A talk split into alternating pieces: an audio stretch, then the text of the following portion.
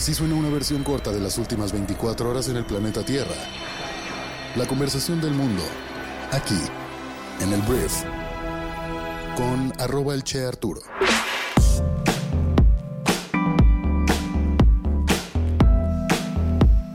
Muy buenos días, bienvenidas, bienvenidos a esto que es el brief para este martes 18 de abril. Yo soy Arturo Salazar, soy tu anfitrión y uno de los fundadores de Briefy y en este podcast vas a informarte con un resumen de las noticias que debes conocer el día de hoy para ser una persona bien informada.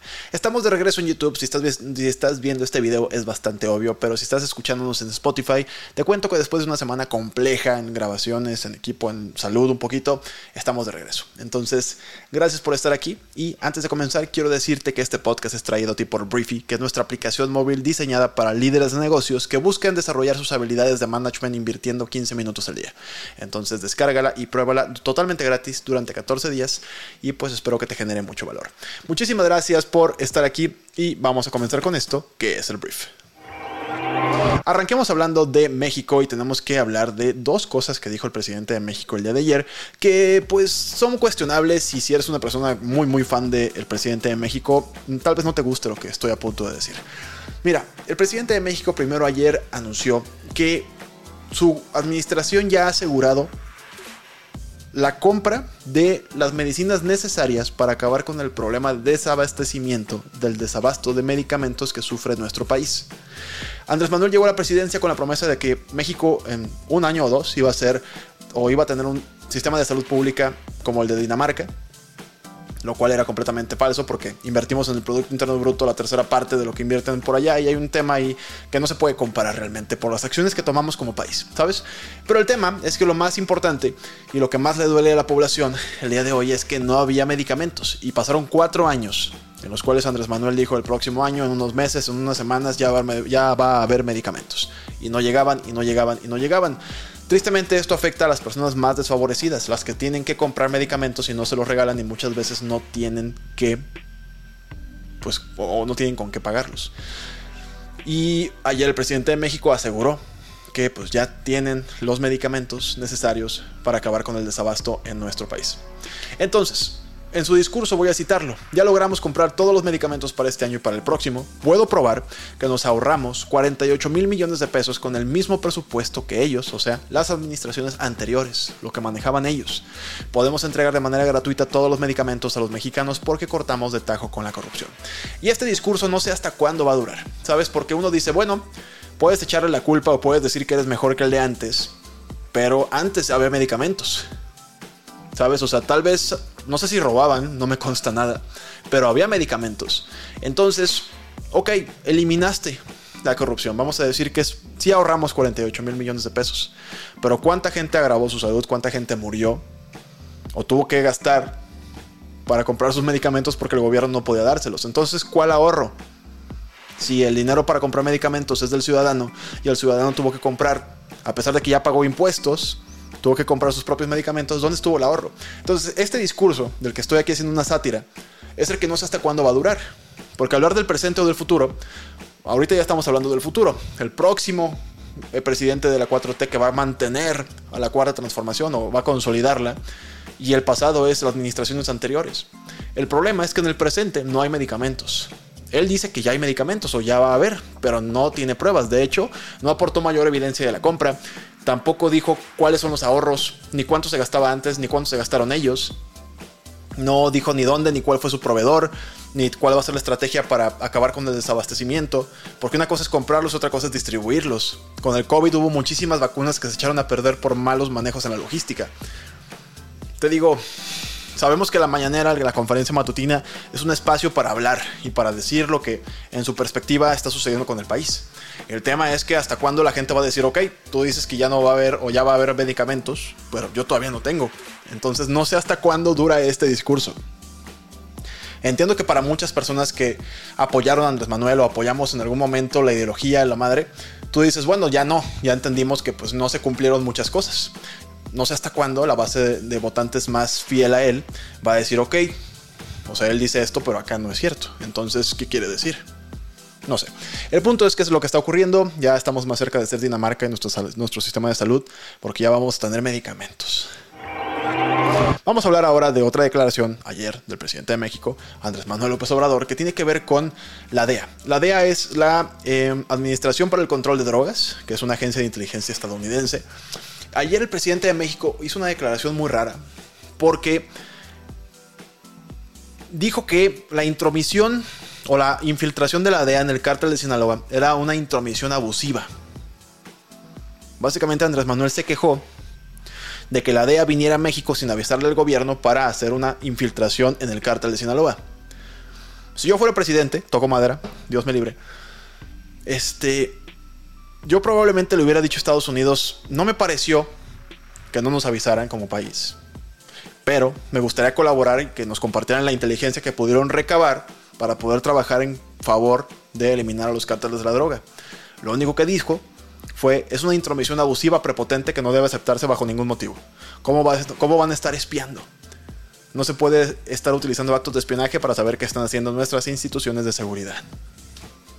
O sea, totalmente es, no te metas en mi país, yo sé lo que hago, pero no sabemos lo que hacemos en México. Estamos peor que nunca en temas de seguridad. Entonces, eh, es difícil de defender aquí al presidente de México porque pareciera ser que pues, no quiere ayuda, pero tampoco puede. El, el país, pues, en general. Entonces, hay gente que obviamente está diciendo que el presidente está defendiendo a los cárteles, no quiere que la DEA se meta porque los está defendiendo. Tampoco es eso. Tampoco se metan en ese nivel de, de, conspiración, ¿sabes? Solamente el hecho de que simplemente critique que una, o sea, malo que se hubieran infiltrado en su gobierno, ¿sabes? Que estuviera ahí un jefe de gabinete o alguien en su gabinete de la DEA. Ahí sí es como, güey, te pasaste de lanza. Pero estamos hablando de la DEA infiltrándose en el cártel de Sinaloa y el presidente se queja de eso. Entonces, bueno, no, no estuvo muy padre esa declaración, pero bueno, es lo que dijo ayer estas noticias por parte del presidente de México. Vamos a hablar ahora de la noticia del día, porque mira, la Sedena, la Secretaría de la Defensa Nacional. La Sedena en este, en este periodo del presidente de México, Andrés Manuel López Obrador, ha tenido muchos beneficios. Ha sido la encargada de construir el aeropuerto Felipe Ángeles, el tren Maya, la refinería de Dos Bocas, tiene el control de las aduanas. Le han dado muchísimas facultades que antes no tenía, lo cual ha sido criticado por diferentes expertos como un potencial peligro de que los militares simplemente puedan controlar el país en algún momento. No me voy a meter ahí, porque es adelantarnos mucho y hacer mucho rollo de poco. El tema es que uno dice, bueno, el secretario de la Defensa Nacional, que se llama Luis Crescencio Sandoval, debe tener entonces pues una línea de, comportamiento muy parecida a la austeridad republicana que el presidente tanto presume y, y tanto hace. Resulta ser ayer que en los Guacamaya Leaks, los Guacamaya Papers, que es una filtración de correos electrónicos de la Secretaría de la Defensa Nacional, en donde miles de correos electrónicos se publicaron, resulta ser que el secretario de la Defensa realiza viajes de lujo junto con su familia, incluso su suegra, y de un, equipo de asistencia, todos de nuestro horario público. De acuerdo con esta investigación del periodista Ignacio Rodríguez Reina, elaborado en colaboración con Mexicanos contra la Corrupción y la Impunidad, la Sedena, o el titular de la Sedena, realiza viajes de terciopelo, como se dice en el argot militar, a pesar de la política de austeridad del presidente de México. Entonces estamos hablando de que el señor Sandoval utiliza jets del ejército para realizar sus viajes, se instala en hoteles de alta gama, consume alimentos en buenos restaurantes, realiza visitas a museos, entre otras cosas. Y ahí ves a AMLO en Viva Aerobús intentando llegar a otro lado al tiempo del evento. Y sus secretarios de la defensa pues, están en jet privado. Todo esto según los Guacamaya Papers.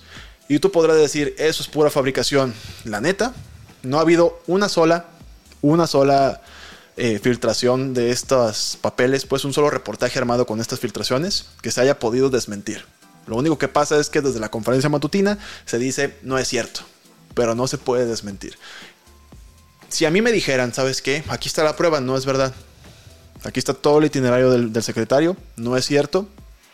Que utiliza jets privados o que su familia, porque eso también es verdad, su familia incluso si no viaja con él, ellos, sus familiares, sus familiares se van a Nueva York, a Roma, Santo Domingo, Colorado, todo en vehículos del erario público de los militares, protegidos con escoltas de los militares. ¿Qué onda? O sea, ¿qué está pasando? O sea, Andrés Manuel, ¿qué vas a decir? Nada más que no es verdad. O sea, es como, tenemos que demostrar que esto no es verdad. Porque te digo, estos, estas filtraciones están siempre ahí. Salen y se dice, no es cierto.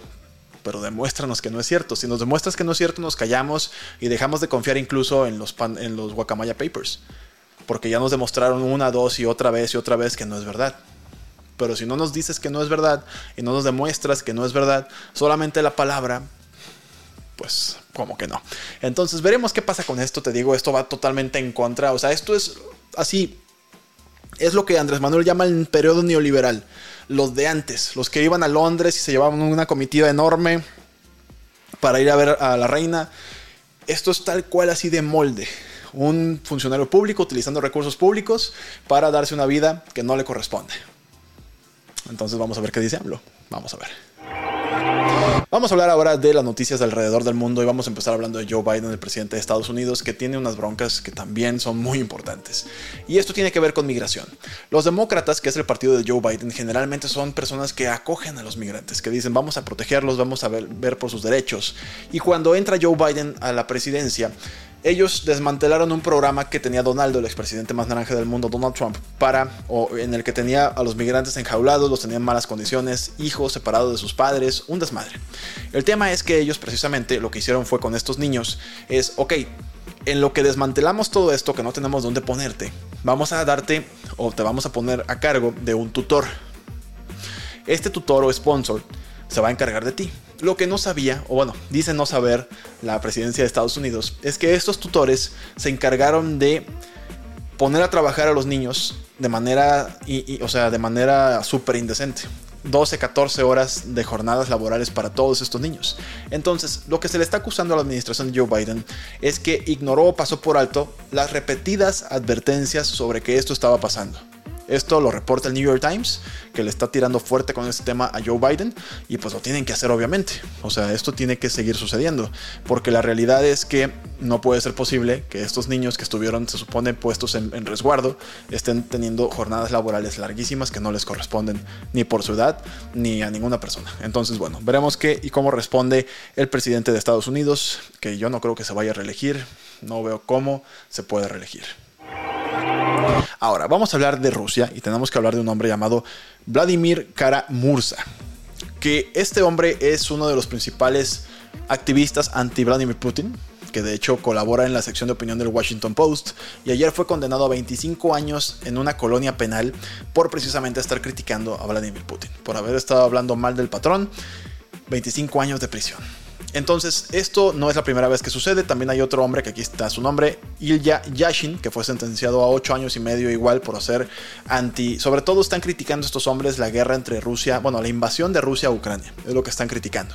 Y esto, por supuesto, envía un mensaje escalofriante a los activistas anti-Putin restantes, porque pues claramente saben que el Kremlin, si siguen con esto, les van a tocar 20, 25, 30 años en una cárcel.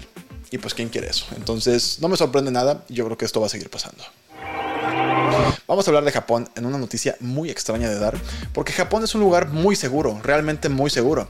Irónicamente, bueno, eh, eh, asesinaron al expresidente de Japón, pues le metieron un balazo y se murió. Pero en general es muy seguro, vamos a decir eso. Nada de asalto, nada de asesinatos, es muy raro. El punto es que la policía japonesa incautó un equipo para fabricar bombas en la casa de un hombre sospechoso de arrojar una bomba casera al primer ministro Fumio Kishida el sábado.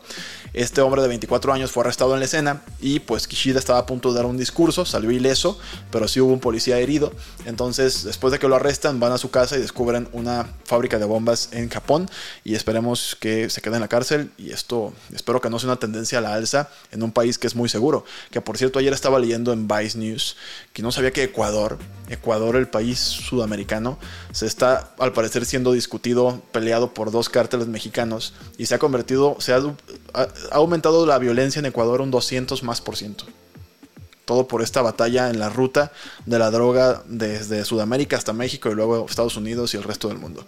No sabía eso, nada más te lo pongo así. Ecuador era muy seguro, por eso me acordé y pues ahora al parecer están viviendo momentos bien complicados por allá. Vamos a hablar de negocios y voy a hablar primero de Starship. La Starship es la nave espacial de Elon Musk, bueno, de SpaceX, una empresa de Elon Musk, que planea llevar a los hombres a la Luna y luego hombres y mujeres a la Luna y luego también a Marte. Y el dato es que ayer la iban a lanzar, iban a probarla para ver si esta eh, nave espacial, que por sí es masiva, es la más grande que se ha creado hasta ahora, pues podía despegar y hacía las maniobras requeridas. El tema es que no se pudo por un tema de una pieza, que es un problema en una válvula de presurización de la primera etapa, que parecía estar congelada, entonces se pospuso unos cuantos días esta misión y pues eso es toda la noticia. Este te digo cohete es la visión de Elon Musk es llevarnos a Marte en algún punto de esta pues de esta de esta de este siglo, yo creo. No creo que sea ni esta década, ni tampoco sea tal vez los siguientes 20 años. Pero este siglo yo creo que sí. Siguiente tema, vamos a hablar también una vez más de Elon Musk. Pero ahora vamos a hablar de una iniciativa que trae Elon sobre crear una inteligencia artificial que se llama Truth GPT. Así, Truth de verdad GPT. Y la idea de Elon Musk es que esto, la idea es que tenga toda la capacidad de esta inteligencia artificial para buscar la verdad máxima e intente comprender la naturaleza del universo. Muy ambiguo la verdad de la visión, pero es lo que van a lanzar. Entonces, no hay nada más que decir. Realmente Elon Musk también está muy bien parado en esta industria. Y es el segundo hombre más rico del mundo, gracias a las personas que me han dicho que no es el hombre más rico del mundo desde hace algunas semanas. Ya, ya lo confirmé, no lo sabía. más bien sí lo sabía, no lo tenía presente. Pero bueno, van a lanzar entonces en algún momento Truth GPT, inteligencia artificial que busque la verdad máxima y absoluta. Ahora, vamos a hablar de Harry Potter porque este mundo sigue dando de qué hablar y es increíble el dinero que genera esta franquicia. Seguirá generando muchísimo dinero y lo último es que Warner Bros. anunció un juego multijugador de Harry Potter Quidditch. Si no sabes de qué estoy hablando, el Quidditch es un deporte que se jugaba en los libros, que luego se trasladó a las películas, en el que, bueno, es un equipo, o más bien son dos equipos enfrentándose, todos en escobas voladoras, y cada uno de los, bueno, había varios como roles dentro de los equipos, y era algo que era muy mágico y era muy divertido de leer y luego de ver en las películas. Entonces, hubo un videojuego de la Copa Mundial de Quidditch hace algunos años, me acuerdo que yo lo jugué, pero ahora viene un, juego multijugador que va a ser en línea y que va a ser para competir con diferentes partes de, de mundo, personas en diferentes partes del mundo, que suena muy divertido y yo creo que va a ser un hitazo. Por cierto, el Quidditch, hace poco me di, bueno, ya sabía, no sé si tú sabías, que hay personas que lo juegan en persona. O sea, lo juegan en vivo, pues. O sea, agarran escobas y corren con ellas y tienen diferentes roles, así como en el deporte del libro. O sea, está ñoñísimo el tema, pero bueno, también hay gente que no tenía mucho que hacer en esos días. Ahora, vamos a hablar de. ¿De qué voy a hablar ahora? Ah, de un tema bien escabroso y bien la verdad, bien gacho este tema. Vamos a hablar de Dani Alves. Dani Alves fue una leyenda, una institución del fútbol. Ganó muchísimas cosas con el Barcelona y con la selección de Brasil. Y está siendo acusado de haber violado a una mujer de 23 años en un antro en Barcelona. Y después de que primero había negado que había habido cualquier cosa con esta mujer, el futbolista ha tratado de convencer este lunes a la jueza de que lo ocurrido en un, baño, en una discoteca llamada Soton de Barcelona, no fue una violación, sino una relación sexual consentida entre adultos. El exjugador ha comparecido por segunda vez a iniciativa propia ante la magistrada que lo investiga por agresión sexual. Entonces, en una declaración de apenas media hora en la que ha contestado a todas las partes, Alves ha reconocido por primera vez que hubo penetración, pero ha insistido en que la relación fue consentida y en que había tensión sexual e interés mutuo entre él y esta mujer de 23 años que denunció la violación. Si esto es violación, Dani Alves tendría que quedarse en la cárcel para siempre y no hay trofeos, medallas, logros deportivos que logren levantar la reputación, la dignidad y la carrera de este personaje. Entonces, por lo pronto es lo que está ocurriendo. No se ve muy bien el panorama para el exfutbolista. Entonces, si eso es así, pues por favor, a la cárcel. Antes de irme, quiero hacerte mi recomendación del día en Briefing, nuestra aplicación educativa para líderes de negocios, que es un artículo y podcast que publicamos hoy que se llama Cómo lograr que los empleados de primera línea de tu negocio hagan de tu negocio su negocio. O sea, que colaboren a un nivel en el que generen más valor y que todas sus innovaciones sean más importantes para tu negocio. Básicamente te dice cómo crear un ambiente, un entorno laboral en tu empresa que te ayude o, que ayude a que estas personas y sus innovaciones al estar en contacto directo con tus clientes puedan ser elevadas e implementadas en tu negocio y te da varios casos de éxito bastante interesantes. Es un artículo que te recomiendo mucho y puedes encontrarlo en nuestra aplicación móvil para todos nuestros suscriptores. Entonces, muchísimas gracias por haber estado aquí. Esta fue la conversación del mundo para este martes. Y bueno, te quiero dar las gracias por haberte dado like y por haberte suscrito a nuestro canal de YouTube. Deja un comentario. Gracias por estar en presentes en nuestro regreso a estos andares. Y nos escuchamos el día de mañana en la siguiente edición de esto que es el brief. Yo soy Arturo. Adiós.